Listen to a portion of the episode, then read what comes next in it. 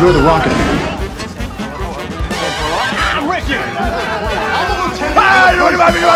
I'd like to take his, his face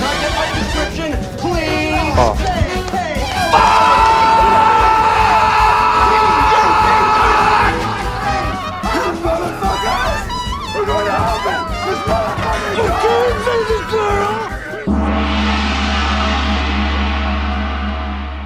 Ei, ei, ei, ei, macho. Tá começando o Nicolas. Você vai lá, na moralzinha?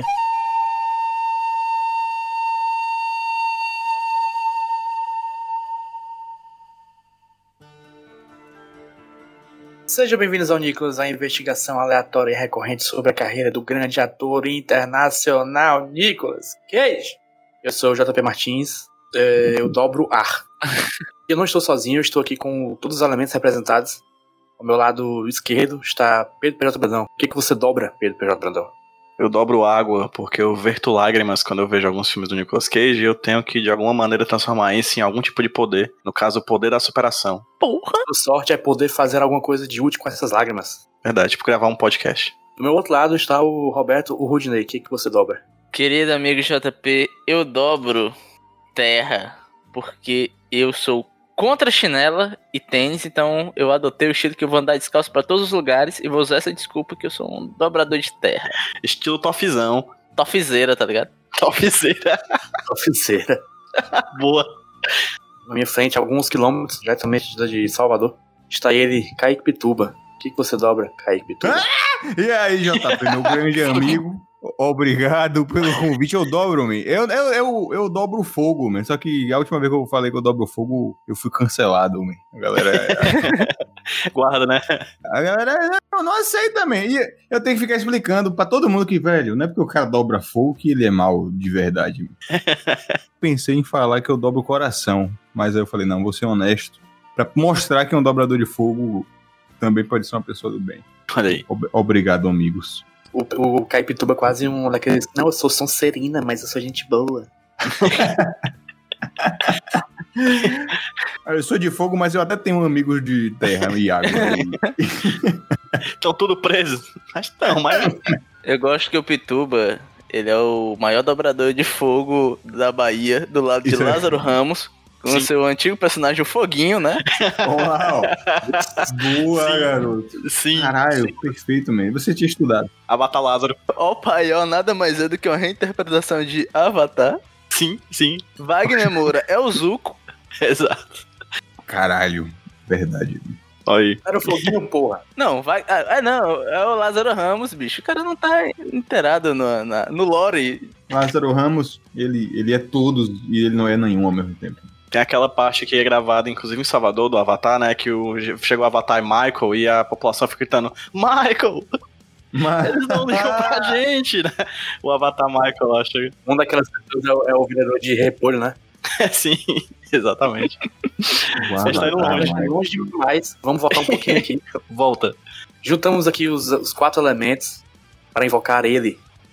O, o próprio avatar da atuação mundial, o xamã Nicolas Cage. Não vamos invocar ele, na verdade, vamos só falar sobre ele, porque invocar ele é impossível e nós não conseguiríamos conter tanto poder. Mas vamos aqui falar de um filme que com certeza vai marcar a vida de todos que assistiram ele.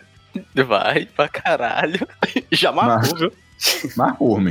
É, mas antes disso, vamos falar do Cage Fact, que é o fato sobre a vida e, e ou carreira de Nicolas Kim Coppola. Quem trouxe hoje foi Pedro PJ Brandão. Que, que você trouxe pra nós? Eu trouxe o quinto elemento, JP. Não só aquele filme de Luke Besson com Mila Jovovich, né? Mas o quinto elemento que é explicitado no, no spin-off de Avatar, né? Tem a lenda de Aang, a lenda de Korra e a lenda de Magal, né? Que é o fogo, a, a terra, o fogo, a água, o ar e a paixão. E uma das paixões de Nicolas Cage é nada mais nada menos do que carros, né? Ele gosta de carro. mandar que era um, uma salsa, sabe? Uma lambada. um, o ritmo fre- frenético, né? Uma coisa assim, um ritmo pro- proibido.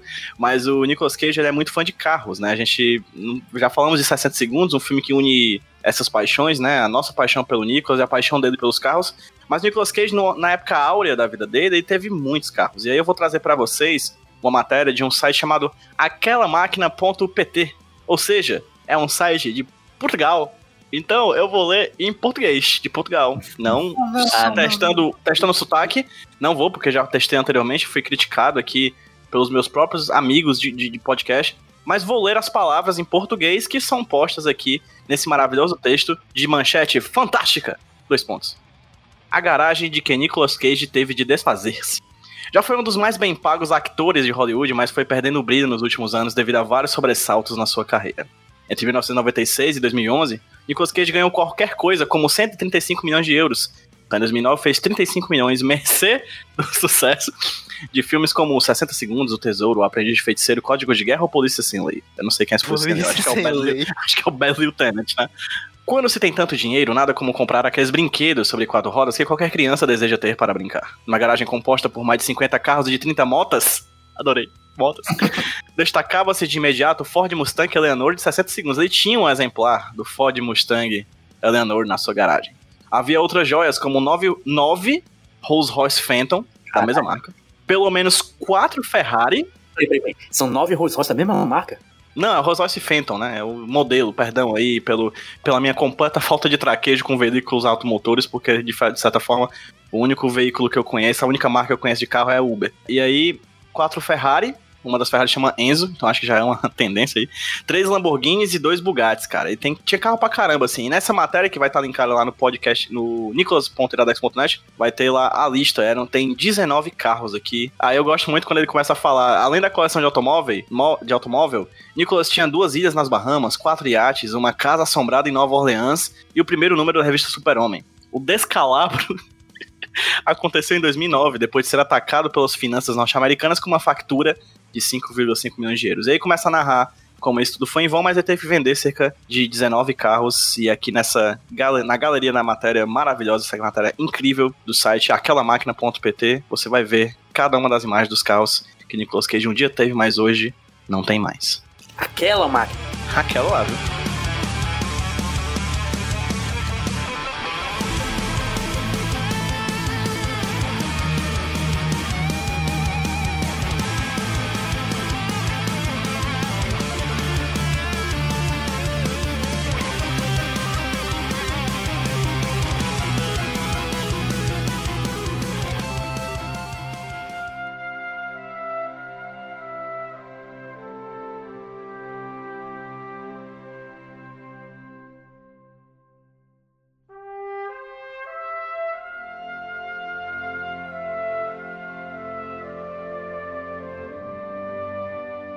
Hoje nós estamos aqui reunidos para falar sobre Homens de Coragem, um filme de 2016 dirigido por Mario Van Peebles, que conta uma história real de quando o navio que estava entregando a bomba atômica que destruiria duas cidades no Japão foi destruído por japoneses e a galera que estava lá morreu um bocado, mas sobreviveu um bocado e serviu de muito jantar para tubarão. É, é o seguinte, esse filme aí, viu?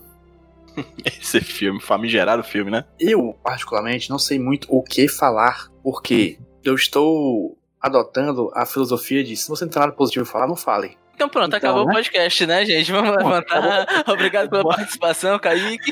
Oxente, velho. Você não gostou? Você, parece que vocês não gostaram do filme? Não entendi, Não, mas assim, Rudy, não acabou o podcast, esse programa, acabou o podcast até o final. Porque assim, esse não, Eu vai me ser o último, nego. esse não vai ser o último filme ruim que a gente vai ver, entendeu? Vou tentar não seguir esta filosofia nos episódios do podcast, Nicolas. Mas de- dessa minha foto, você já tirou exatamente tudo que eu achei desse filme. que é tudo uma merda. Mas, é, é, hum, é mais uma vez um filme de guerra. É talvez o quinto ou sexto filme de guerra no geral, porque tem talvez um ou dois no Vietnã. Nicolas Cage está ali só de enfeite. Pois é, man. Eu achei, inclusive, que era um. Que ro... eu vi o filme. Eu vi o filme começa com ele velho, né? No caso, contemporâneo. Aí, de repente, aparece ele jovem. Aí, depois, no meio do filme, que eu entendi que, na verdade, não era ele jovem, era um outro personagem. Que é aquele pivete lá, que é igual ao outro pivete que que tá com ele, né? Então, porque tem dois caras iguais, man. Que são igual a vários pivetes. Que, que tem mil caras iguais dentro do navio. É um filme de navio, né, man? É o Battleship do bem, né, man? Do Battleship lá da Rihanna. Talvez seja o pior exemplar do gênero filme de navio. Battleship ou esse do Nicolas Cage? Battleship é pior, eu acho.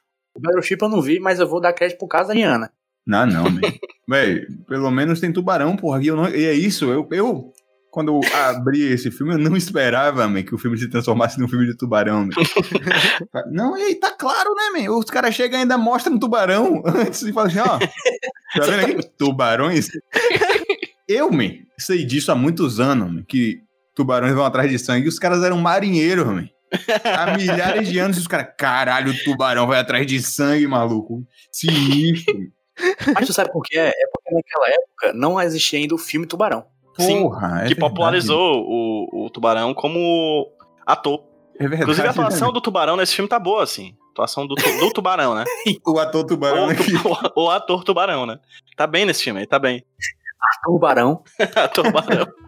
Tiveram que chamar ele de novo, né? Meu grande revival do Tubarão, né, meu? Ele, porra, vamos chamar o cara, pô, fazer uma homenagem aí, um filme de guerra. O Tubarão ele ficou velho, né? Aí teve que se tornar dublador e dublou ele mesmo no Procurando Nemo, né? Então, assim, é, é um grande tubarão. Fica aquele aquele abraço. A gente fala mais sobre o nome do filme no podcast Tutu. Eu gostei que o Pituba já pegou uma sutil crítica. Ah, A geralmente nipofobia que se tem que falar. Japonês é tudo parecido.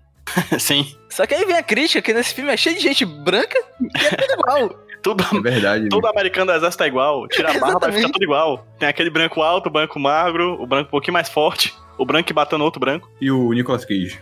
e o Nicolas Cage, que é o branco velho. Caralho, man. Pois é, eu, não, eu não, não esperava que fosse um filme de tubarão. Na verdade, eu não, eu não assisti até o final, final, porque eu precisei, precisei dar uma digerida, né, man? No lance do que tubarão. Eu assisti, man, até, até a parte que fica tudo bem, aparentemente. Só que é- não parecia ter uma, uma estrutura, né, man? Tipo assim, é um filme de romance, pá, não sei o que, vai, beleza. Aí, amor, aí, beleza. Aí tinha uma cena lá bem Senhor dos Anéis, aquela cena, vocês repararam na cena que o anel pula do, do bolso do cara, man? Sim. Dá um close no anel pulando, e o caralho, eu pensei no. Eu já pensei logo em Frodo. Eu falei, é o Senhor dos Anéis de guerra. E o pior é que faz todo sentido, porque caralho, eles se juntam pra levar a arma de destruição pra um canto X. Na verdade, a minha tese é toda essa, porque tem inclusive a cena dos dois pivetes no meio do oceano, o Frodo e o Sam do filme, que são aqueles dois iguais lá, que são né, Sim. branco representando a entidade Hobbit dentro do- desse contexto. e aquela história, né, de amizade bonita. Esse filme pegou várias cenas. Pegou o Anel de Senhor dos Anéis, vamos fazer o Senhor dos Anéis do Mar, massa. Vamos fazer o Battleship com o Nicolas Cage, massa. Vamos fazer, um tubarão, obviamente, Sim. né? man? Na cena do tubarão é até ridiculamente a trilha sonora igual a do tubarão, man. Sim. Fum, fum, fum. Eu falei, caralho, maluco, os caras são gênios, man. E tem também a cena da prisão, que foi a melhor cena de, que eu já vi na minha vida. Eu acho que, assim, o, ci- o cinema, man, Boa, viu? ele só existe, man, pra essa cena acontecer. Toda a invenção, man, da câmera, da não sei o que lá, irmão Lumière, Os irmãos Lumière. O Pô, irmão. Lumière. O cara me faz aquilo tudo pra convergir, me nessa, porra, nessa, nessa tempestade de referências, me, dos caras dentro da prisão, me. O cara vai libertar o cara da prisão e ele se tranca com o cara na prisão. Só pra que exploda a prisão e eles se libertem juntos da prisão, me, aleatoriamente, me. Aquela cena acabou o racismo no mundo. Sim, sim. Sim, exatamente. Depois disso, descobri que na verdade o filme não é sobre isso, o filme é sobre o tubarão. Mas então, o, o Pituba falou que não esperava que virasse um filme de tubarão, né? Esse filme aqui, ele, ele junta três gêneros bem distintos, né? Que é o filme ruim de, de navio, Uhum. o filme de sobrevivência em alto mar, também conhecido como um filme de tubarão, que é, Uhum. na verdade é um subgênero do filme tubarão, né? Isso. Exato. Porque às vezes nem todo filme de tubarão as pessoas sobrevivem. Exatamente. Ah, tem mais dois gêneros, que são o episódio Law and Order, que é o final do, do- do filme, que o Pituba não viu, Vira um filme de tribunal, é foda. e também o gênero CG de Playstation 2, Esse é bom. todas as cenas que têm efeitos visuais, parece que saíram diretamente do jogo The Bouncer de 2001 pro Playstation 2. Acho é foda, porque eu comecei a ver o filme, o filme abre com as cenas assim, né? Mostrando os navios, os aviãozinhos, as explosões. Eu, porra, tá meio ruim, né? né não, mas vamos considerar, né, bicho? O filme é antigo, tecnologia não tava muito estabelecida. Aí eu abri o MDB do lado e o filme é de 2016. É tipo isso. Macho, lembra que a gente assistiu, a gente assistiu o Presságio, o filme de 2009, que tem aquela puta de uma cena de um avião caindo, Sim. realisticamente, parece de verdade aquela merda. Aí, cinco anos depois, cinco anos? Sete anos depois, eles filmam essa bosta. Não existe desculpa pra ser tão ruim, cara. Quer dizer, tem a desculpa que talvez não tenha tanto Não dinheiro. tem nem orçamento. Mas aí não tendo orçamento, você faz um filme que se adequa, hein? É, exatamente, esse é meu ponto. Isso não é desculpa. Por quê? Em vez de você fi- ficar tentando fazer tanta cena aérea de plano aberto, Pois mostra é. dentro. Mostra como é que é a rotina do É navio, tá verdade. ligado? Eles tentam fazer isso, só que, sabe, parece que o navio tem três quartos. A minha casa é maior que a porra do navio. Uhum. Acho, em 1928, sei lá, já fizeram Encoraçado Pontequim, um filme de navio que não precisa Comunista. de. Precisa- Não precisa de CG de Play 2 pra, pra funcionar. Tem uma teoria sobre esse filme, na verdade, assim. Ele é um filme que ele tentou ser filme, mas ele deliberadamente tinha que ser uma série de TV. Porque ele provavelmente tem orçamento de série de TV, ele tem atores de série de TV, porque nenhum ator ali existe além do Nicolas Cage. Quem são os outros atores, assim, ninguém se importa. Assim, tem alguns, alguns atores conhecidos, né? É aquele que você olha e diz, esse bicho, ó, É. conhece de algum canto, né? Mas não sabe quem é. E assim, se você dividir o filme em quatro episódios de meia hora, você tem um filme, porque o filme tem duas horas. Se você parar pra pensar, a primeira metade do filme é eles sendo, eles sendo chamados pra entregar a bomba e indo pro navio. É, o segundo capítulo seria eles entregando a bomba, fugindo do primeiro ataque japonês, voltando e sendo atingidos. O terceiro capítulo seria eles tentando sobreviver e sendo resgatados, e no meio disso sendo comidos por um milhão de tubarões. E o quarto capítulo, o julgamento.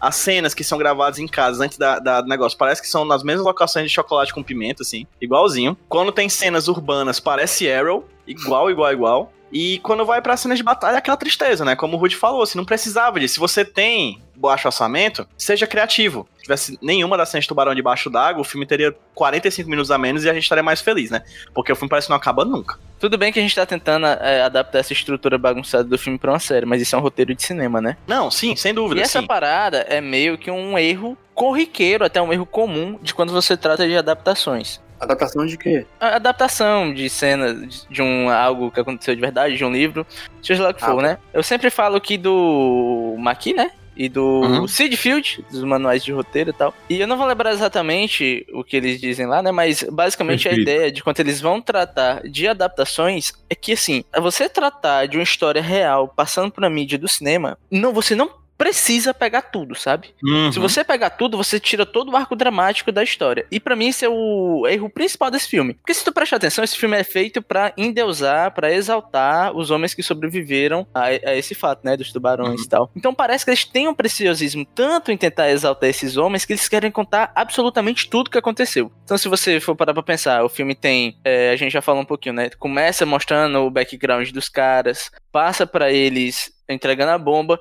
tem eles no mar e depois vira um, um, é, um filme de tribunal. Então é meio que eles pegaram essa história e tentaram contar toda em duas horas. E não pensar numa história começo, meio e fim, né? Exatamente. Que assim, Pituba, se você for parar pra pensar, tirando toda a parte que eu até vou falar do hiperpatriotismo que o filme tem, e que sempre, né, me dá uma, uma coceirinha, existe substrato pra ter uns três, três ou dois filmes bons aqui, cara. Claro, E o foda de você diluir a história tão grande assim, você não não ficar clara a força motriz do filme, né? Que tipo assim, o que esse filme é sobre o quê? Ah, é sobre a galera que sobreviveu. Não, tudo bem, mas é sobre o quê? É sobre a sobrevivência, a bra- a bravura do soldado americano em sobreviver? O que não é? você não entendeu o filme, obviamente.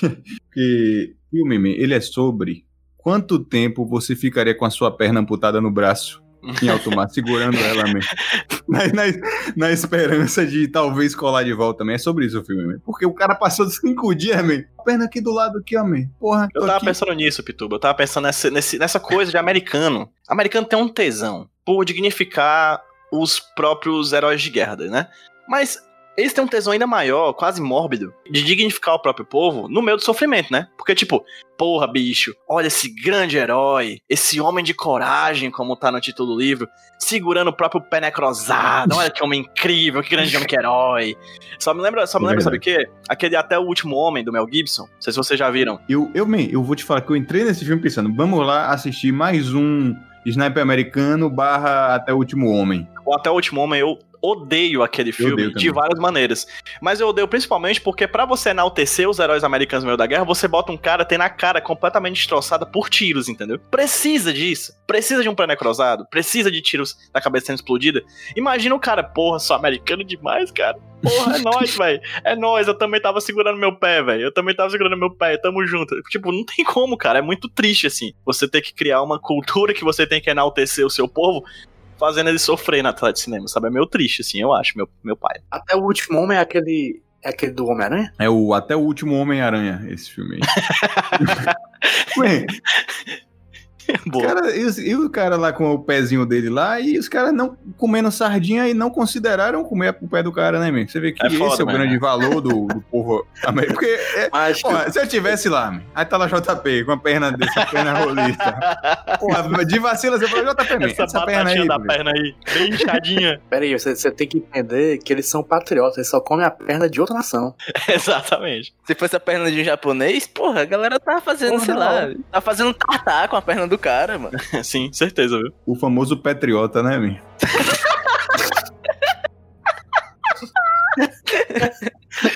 Tá surpresa! Porra, quando a galera fala de me deem um pack de pezinho, não pensei que era tão literal assim. Não, mas, ó, ó, sabe o que me deixou triste? É porque, como eu falei, tem dois filmes que davam pra ser legais aqui. Um que é um filme de sobrevivência da galera lá com os tubarão, e outro que é um filme de tribunal que poderia ser muito foda, cara. Muito melhor. Às vezes eu paro e penso, cara, por que, que o Nicolas Cage aceitou isso? Mas esse filme eu consigo entender. Porque imagina só a pessoa vendendo pra ele o personagem dele: olha, você vai interpretar um cara, teve a missão de levar a bomba atômica. Ele se considera uma das peças que mataram tanta gente com essa bomba. Ele só estava cumprindo ordens e no final ele foi julgado por cumprir ordens. Sim. Ele foi o bode expiatório, né? Exatamente. Por cumprir ordens, o próprio país dele traiu ele, saca? Sim. Então, tipo assim, você consegue ver um conflito do personagem sobre toda essa questão do livre-arbítrio do soldado dentro da guerra, tal, tal, tal. Só que você deixa pra fazer isso em 20 minutos do filme. No final, o personagem do Nicolas Cage se emociona falando com o algoz dele, o cara que. É, o, o outro general japonês, que foi quem afundou o navio dele, que ele se emociona, você não consegue sentir essa emoção. Porque você teve que passar duas horas e meia vendo uma coisa que não tinha nada a ver com a história principal desse personagem, né? O filme todo é um desfavor a essa história que poderia ser tão interessante, sabe? Eu vou, eu vou confessar que eu fui impactado emocionalmente por aquela cena exclusiva. O filme é horroroso, né? Mas assim, eu entendo aquele momento, sabe? Se o filme fosse aquele momento, eu gostaria mais do que o resto do filme. Eu realmente fiquei impactado, assim, tanto pela fala de um, né, do general japonês, que foi o responsável pelo ataque que afundou. A gente nem falou do Uhum. nome americano do, do filme, né? Que é o, é o no- o nome do, da, da embarcação, que é USS Indianapolis, né? Esse navio que foi deixar a bomba e tava voltando quando ele foi explodido. E aí ele fala com, com o Nicolas Cage, os dois capitões, né? Um do, do, do navio, Nicolas Cage, e o do submarino, né? Japonês, que foi o que atacou o navio. Inclusive tem alguns trechos, né? Que foca nos personagens japoneses do filme. E o filme ele meio que tenta fazer essa parada meio cartas de Iwo Jima, né, de tentar ver os dois lados da guerra, né, por mais que ele fale, porque enfim, o filme, o filme é paia, o filme é muito mal feito, né, o filme tem pouco orçamento, o filme tem atores meio toscos, mas ele tenta fazer esse, esse movimento, pra mim, falho, de dizer que o problema não é o americano, nem é o japonês, é a guerra. Ou dos grandes poderes que fazem a guerra andar, né? Esse filme, ele pega essa história que no fundo é triste, né? Uhum. Só que ele, ele é uma história tão homeopática e diluída e, e, e bagunçada e misturada que você não sente porra nenhuma. Não, não existe um sentimento além de tédio que dá pra sentir naquele filme. E achar graça na cena de, de, de CG ruim. Eu tava até falando com vocês no grupo, né? Gente, esse filme não termina nunca. Eu já entrei na terceira temporada dele e não acabou. Exatamente. Pois é. Eu parei na terceira temporada porque. Porra. Eu, e qual é o, o, o lance do anel no final? O anel, ele aconteceu. Eu fiquei curioso com o anel, dos caras, porque o anel começa com a importância do caralho. O anel pra lá, o anel pra cá, porque caralho, esse anel aí vai tipo assim. Ele vai pegar um avião pra Hiroshima e vai salvar o, o Hiroshima com o anel, você vai ver. Salvar o Hiroshima. Não, então, mas então, o, o Sam morre, só, aí o cara devolve o anel pro Frodo. Aí o Frodo vai e pede em casamento a Galadriel. Ah! O Sam basicamente fala assim, quando tá morrendo, Frodo, por favor, seja um comedor de esposa. Oh, vira língua. Sim, É era isso mesmo. Era isso mesmo. Ah, O, o Frodo basicamente falou: que delícia sua esposa. Não, que delícia é minha esposa, quer? Foi comida de casada. porra. Mas foi isso. A gente tava falando do, do, do, do- do orçamento aqui, eu pesquisei aqui, ele teve um orçamento de 40 milhões, Porra, baix, baixíssimo. é baixo, mas podia, né, dar um, dar um jeito de usar melhor. E, e ele fez 2,1 milhões de lucro. Esse filme foi lançado só no, no cinema nas Filipinas e alguns cinemas durante o feriado lá de dia do veterano que eles têm lá nos Estados Unidos. É uma homenagem a esses veteranos que morreram, né? Porque morreu gente pra caramba, né? Tinha perto de 2 mil, dois mil soldados, morreram 800 e tantos. Quase mil pessoas. É, e digo mais, tinha que morrer mais. Foi levar a bomba, ódio. É uma lição de moral aí, ó. Qual é a lição de moral, Pituba? É essa aí, porra. é, não leve bombas atômicas. Sim, você morre. Quando algum amigo te oferecer uma bomba atômica, você abre sua mãozinha, mostra os dedinhos, aí sim pras bombas. Diga não à bomba. Aí no começo do filme, os caras lá, não, pô, é o seguinte, a gente vai levar essa bomba atômica aqui. Pô, que pena, né, meu? Mas assim, porra, vamos ter que levar. Os caras na reunião pra decidir, vai morrer. Pô, os caras se ligam. Porra, assim, porra, chatão esse aqui de bomba atômica, mas vamos ter que fazer. Que porra, que triste, pô, é mesmo. Inclusive tem uma cena, né, quando eles estão levando a bomba, quando eles chegam nas Filipinas, tem lá o naviozinho do Enola Gay, né, que é o avião que solta, né, a bomba em Hiroshima e tal. E é, é eu tava ouvindo, inclusive, um podcast recentemente de política sobre os, não sei quantos anos de, acho que 75 anos de, de bomba atômica. Um professor que tava falando sobre a explosão da bomba, né, dizia que os Estados Unidos sempre tem sempre, sempre, sempre, em qualquer filme, em qualquer coisa, colocam o fato da explosão das bombas de Hiroshima e Nagasaki como o fator principal do término da Segunda Guerra Mundial, né? Que não é. que a partir da bomba o Japão foi e se e desistiu. O que não é, segundo esse professor, posso até precisar, acho que eu precisar depois, foi por causa da invasão é, soviética na China e a expulsão do Japão da Manchúria. Né? Esse foi o fato definitivo do fim da guerra. Os americanos, como sempre, gostam de gozar com o pau dos outros, né? E aí acaba puxando. É porque a si parada, próprio. meio que o Japão de fato já tava derrotado. O ponto é que eles iam segurar ali pra tentar um acordo melhor no pós-guerra, que, que parecia que, né, a galera não tava muito interessada no acordo. E aconteceu o que aconteceu. Mas me mostre um filme do Nicolas Cage sobre a invasão soviética na Manchúria. Não tem, Pois é. Então me conta isso aqui. É, exatamente. O que conta é esse, né?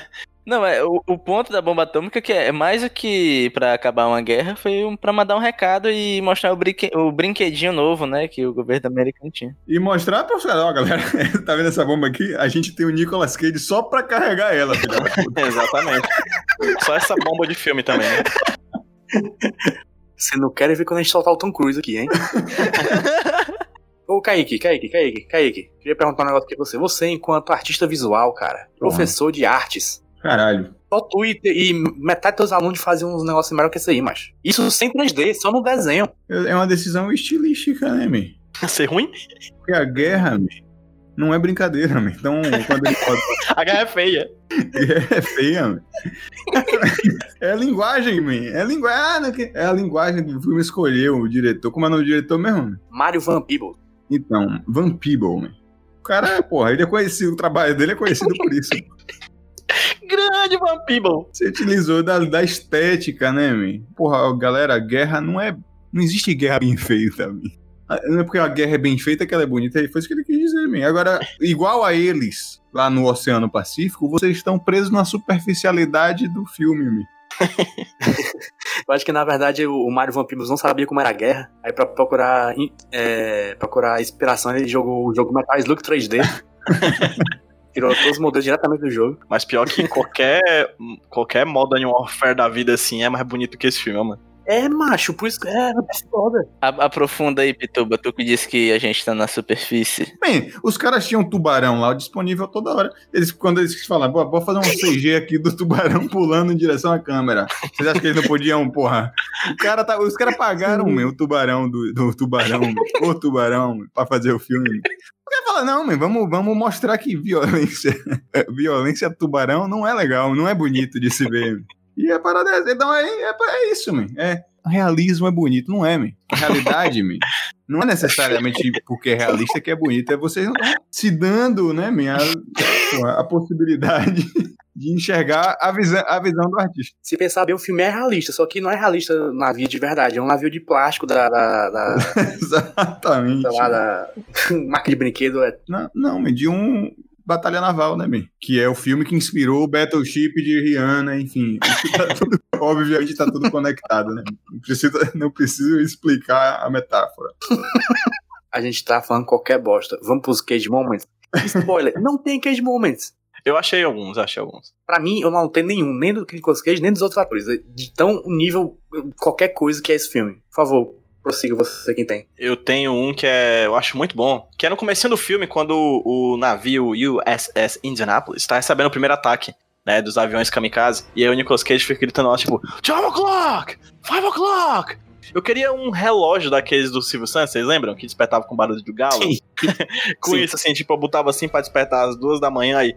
2 o'clock! Aí você acorda assim no susto. Eu queria- queria um daqueles bichos. É, é o momento que o Nicolas Cage grita no filme, basicamente. Esse momento é o momento que ele grita. E o outro momento que eu gosto muito é quando ele tá. Ele mais duas pessoas, né? Tá ele, o rapaz e a perna do rapaz que tá cortada, né? Aí tá os três no, no barco. Aí chega no. Os rapazes chegam com uma outra canoa assim perto dele, né? Aí o Nicolas Cage, não, vocês ficam aqui cuidando dele. Vocês ficam dando morfina pra ele que eu vou procurar outras pessoas. Aí o Nicolas Cage sobe na outra, na outra jangada, bem picototinha. Aí pega o reminho, aí fica todo navegandinho. Na... vocês viram? Ele Eu pega, vi, tipo, eu- parece uma espátula, o remo. Aí ele vai, tipo, todo navegandinho, assim, tipo, todo bonitinho andando assim em cima do mar. Achei muito fofo. E ficou aqui no meu queijo moment. Caralho, essa cena é ótima. Essa, essa cena eu pensei, caralho, man. O cara, o cara simplesmente largou a responsabilidade do cara pros outros e foda-se, né, man? É isso que, que patrão faz, ó. Um É adendo aí. rápido aqui, man. Não sei se se encaixa aqui, mas é o cara. Qual foi daquele cara escrevendo num caderno no, no alto mar, man? Eu quero, eu quero aquele caderno, viu, mano? Eu ficava na, pro- na prova d'água, velho. Caralho, o cara não tava nem aí, man. Ali, ó, pá, escreveu um caderno todo molhado e tá, man. Pituba, é porque você não tá ligado no poder da poesia, bicho. Ah, eu tô ligado, man. Quando eu a poesia vem, o cara não pode segurar, mas senão perde. ligado. Eu tô ligado que meu pai agora virou poeta. Teu pai é poeta, né? O pai virou poeta agora, man. E tá arrasando, man. Isso é Pituba. Tem isso, man. É, man. Arroba sol de poesia no Instagram. Isso é mais interessante. Fala aí como é que é. Pois é, meu. Pois é, meu. Meu pai descobriu a poesia, meu. E tá super empolgado, deixou o cabelo crescer agora, tá parecendo o Castro Alves, meu. O, o- o grande poeta baiano, né, meu? Caralho. O- inclusive o compositor do hino de Conceição do Almeida, né, meu? Que é a cidade do meu pai. Tá tudo interligado, né, meu? Então, eu, eu represento a próxima geração de poetas e esse filme mudou, meu. o meu modo de enxergar a verdadeira poesia. É isso. Ei, mano, faz uma poesia sobre tubarão, por favor. Porra, com certeza, meu. Já que a gente tá falando de qualquer coisa, eu queria observar que nesse filme temos uma cara conhecida que nem todo mundo reconheceu. Que é, se você já assistiu Velozes e Furiosos 7, o Paul Walker, ele foi inserido digitalmente em cima do irmão dele que tá nesse filme, que é um cara que é igual ao Paul Walker. Caralho.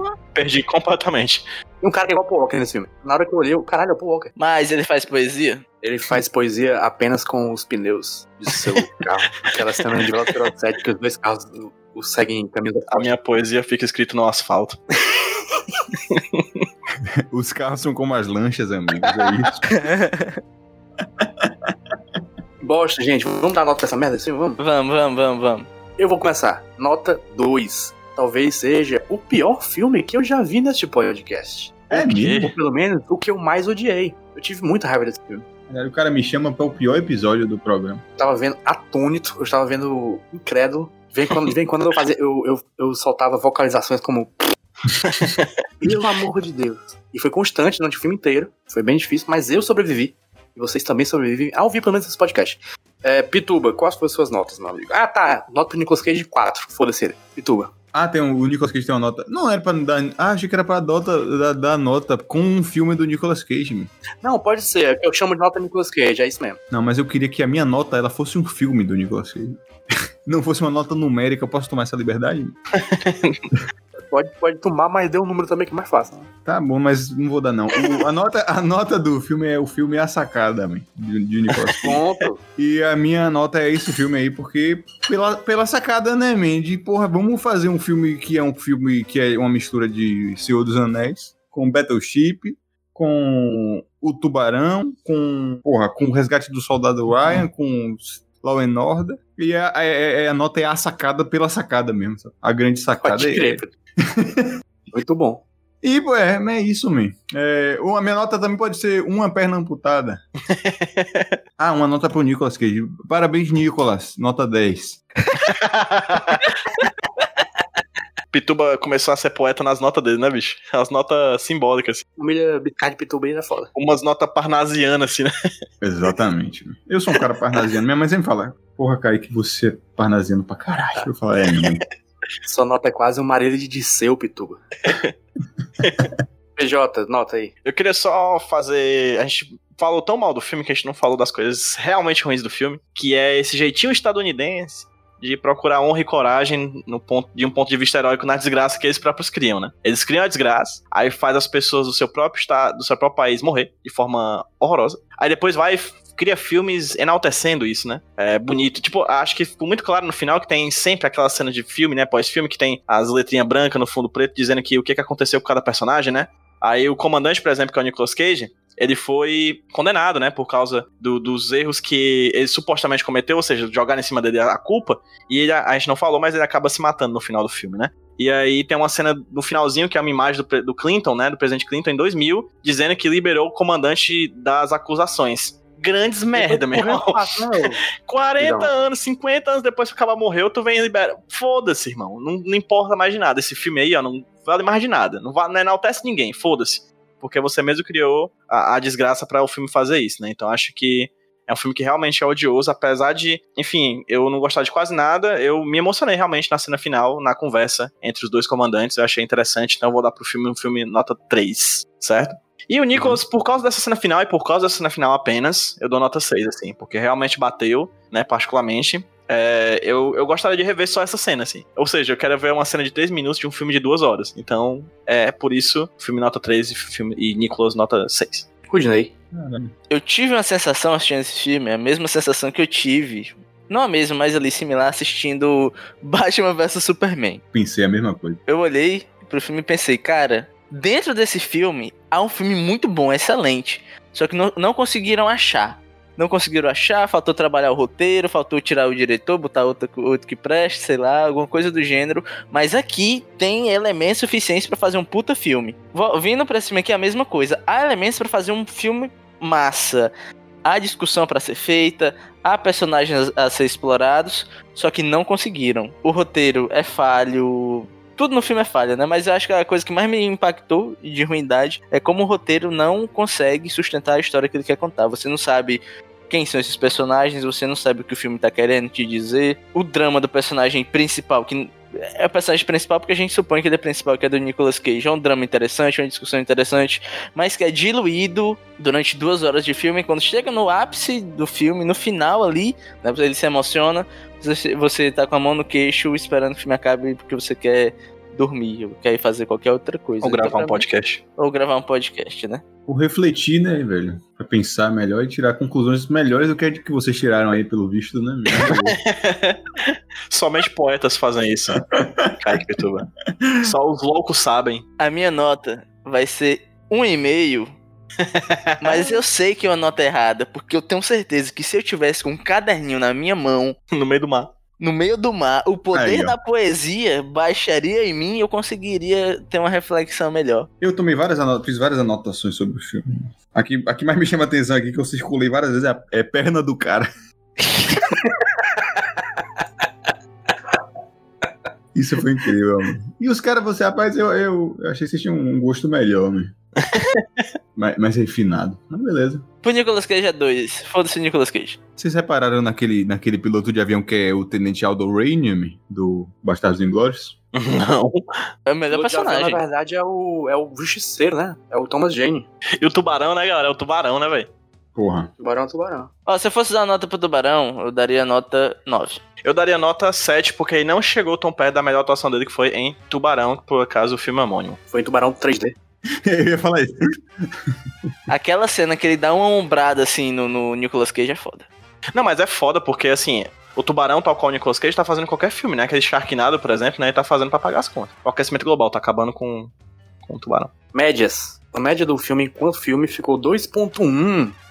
Boa!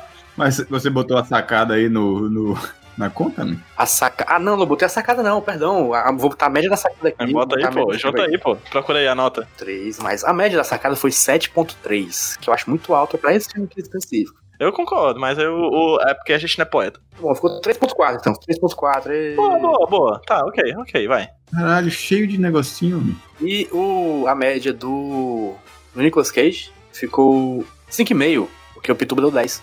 Então aumentou um pouquinho a nota aí. Tamo junto, Nicolas. Pois é, eu acho que. Próximo bloco aí, foda-se.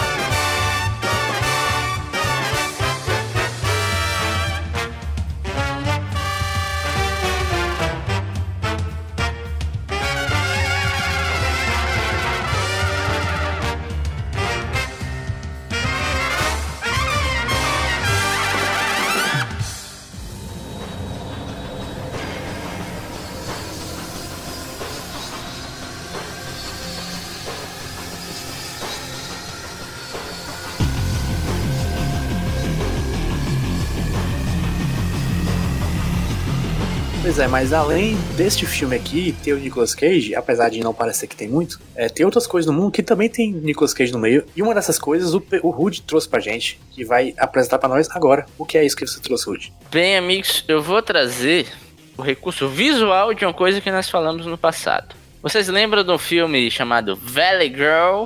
Episódios passados, nós falamos Sim, gravamos com o querido Nix, diretamente de Nova York. Um abraço, Nix. É, filme esse que teve um remake, saiu um dia desse um remake que não tem Nicolas É um Cage. musical, né?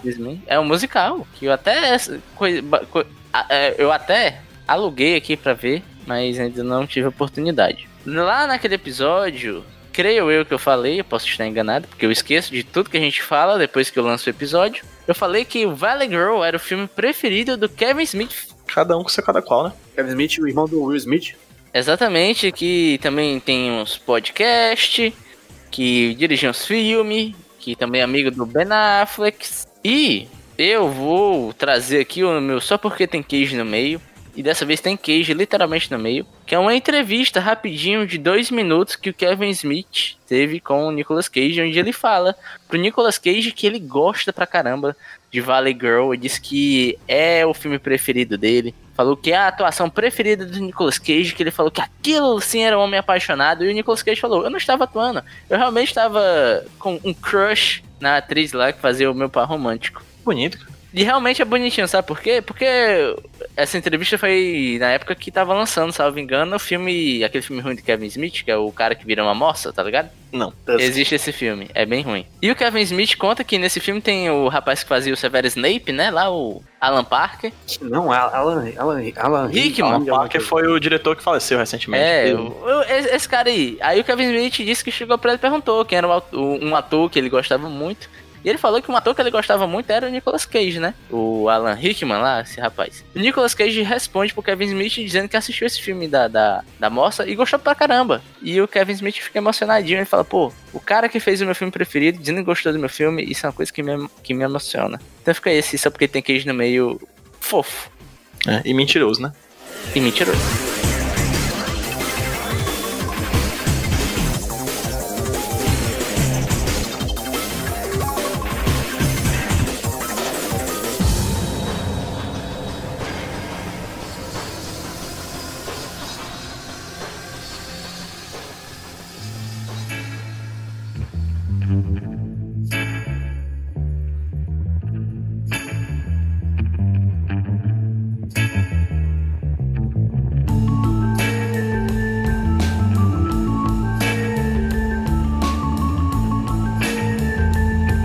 Chegando ao final a... deste episódio que foi, como manda a lei, melhor que o filme que, que, que assistindo, né? Mas aí foi sem esforço, né, JP também, né? Sem nenhum esforço. Esse foi talvez o filme mais facilmente superável de qualidade. Mas é isso, né? Fazer o quê? Às vezes Deus nos dá o presente. E hoje quem nos dá o presente também é o PJ falando sobre os jabás dele. Que são todos um presente para a humanidade.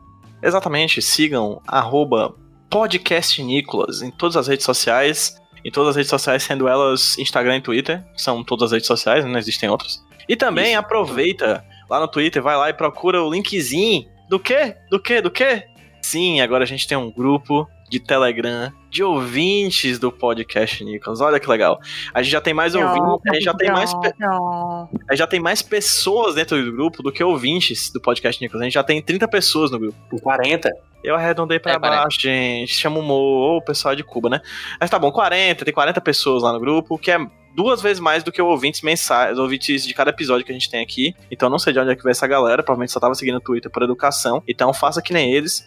Siga o Twitter do podcast Nicolas e chega lá no grupo também por educação. É, e a gente pede pra você sempre baixar o podcast Nicolas pra gente ter número, mas não precisa ouvir. Chegue lá no grupo, pegue vários GIFs do Nicolas Cage. E números, tem GIF exclusivo do grupo, hein? Exatamente, ó. Faça como a Lu Kosik, o Heitor. E deixa eu pegar outra pessoa de exemplo aqui. tá vendo isso agora, né? E o moço que fez o desenho bonito, o moço que fez o desenho bonito, o Lucian, tá ligado? Ele fez um desenho muito bonito de Nicolas Cage. Exatamente. Obrigado. Foram as últimas pessoas que falaram no grupo, gente. É por isso que ele tá falando esses nomes. Exatamente. E Rude, já que você tá falando tanto aí, fala de você. Olha, eu sou Moreno alto, esbelto, de 1,80 de altura. Tem 80, é Rude? Eu tenho 1,80, bicho. Caralho, bicho, nunca notei. O de altão, man. E ele tem um ombro largo da porra. Tem um, tenho um braço, né? Um... É, e o queixo proeminente, né? Uma estrutura óssea. Sim, um maxilar que encanta. Inclusive, eu tenho que dizer que a maior tristeza de minha vida foi o Pituba ter perdido a maior animação que a Pixar não fez, que era o meu personagem Rude Pedra. Como é, rapaz? Que só quem viveu sabe dessa história. Eu vou deixar aqui a minha indignação. Que piada interna do caralho, velho. Essa é uma piada interna. É incrivelmente interna. Essa piada é interna no nível subatômico. que, que faz uma referência com a bomba atômica, que faz uma referência com o que? Hiroshima e Nagasaki, enfim. Se você quiser me seguir no Twitter, arroba Rudilonia. É isso aí. Não, peraí, peraí, peraí. Quem foi que cunhou o Rudilonia? Porra, verdade! O Rudilonia, caralho. Porra, aí, O ó. Rudilonia é criação do Pituba, velho. Caralho. Tá só nas internas agora aqui, Uma ó. ação nova, viu? Ou seja, Kaique Pituba é meu pai. Exatamente. E você vai ser poeta um dia, Rude. Olha lá, ó. O tinha deto de poeta.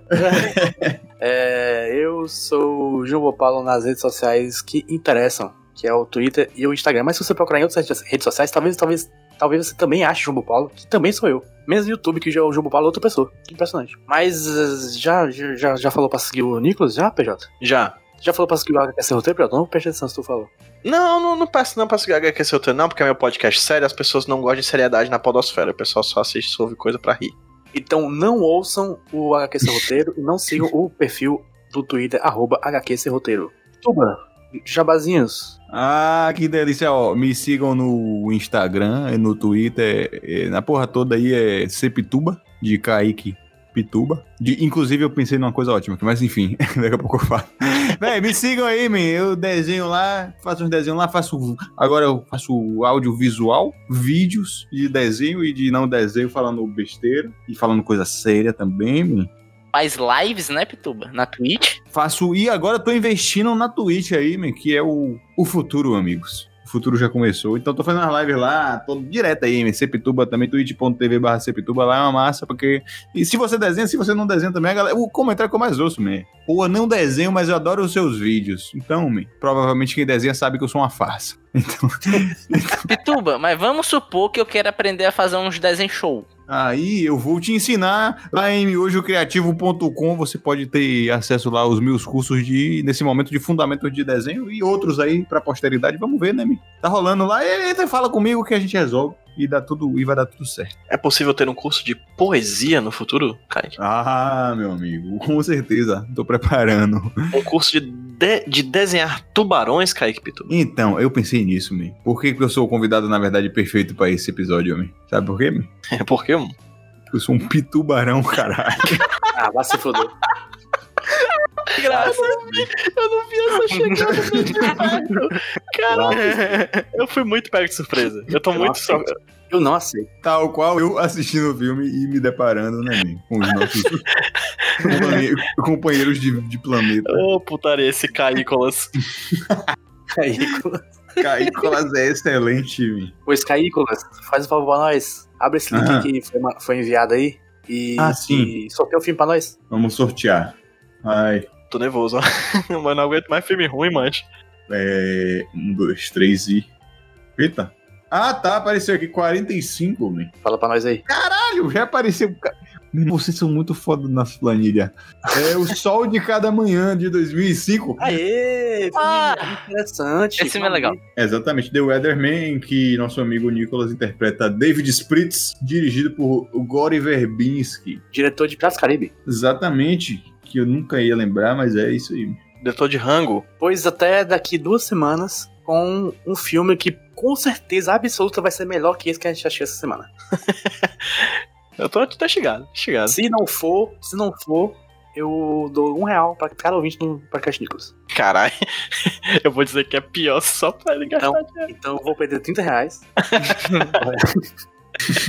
Mas é isso aí, tchau, gente. Tchau. Tchau. Tchau, tchau, meus amigos. Tchau. Cu- Cuidado com o tubarão.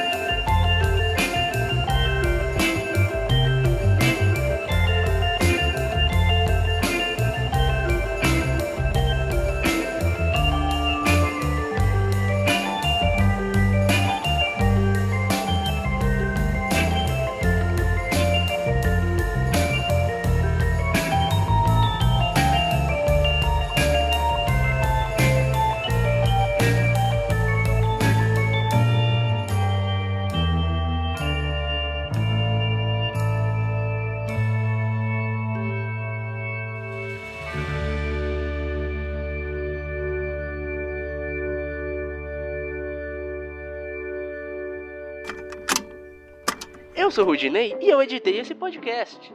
Eu sou o JP e eu sonorizei ele. Você pode ajudar o Nicolas compartilhando com seus amigos. E dando 5 estrelinhas no iTunes. Ajuda a gente, por favor. Deixe o seu recado depois do bip. Tchau! A saudade é um tubarão que me devora por dentro e por fora. Meu Deus, chegou a hora de assistir. Como é o nome do filme? Homens de Coragem. Não, não- desculpa. Não rimou.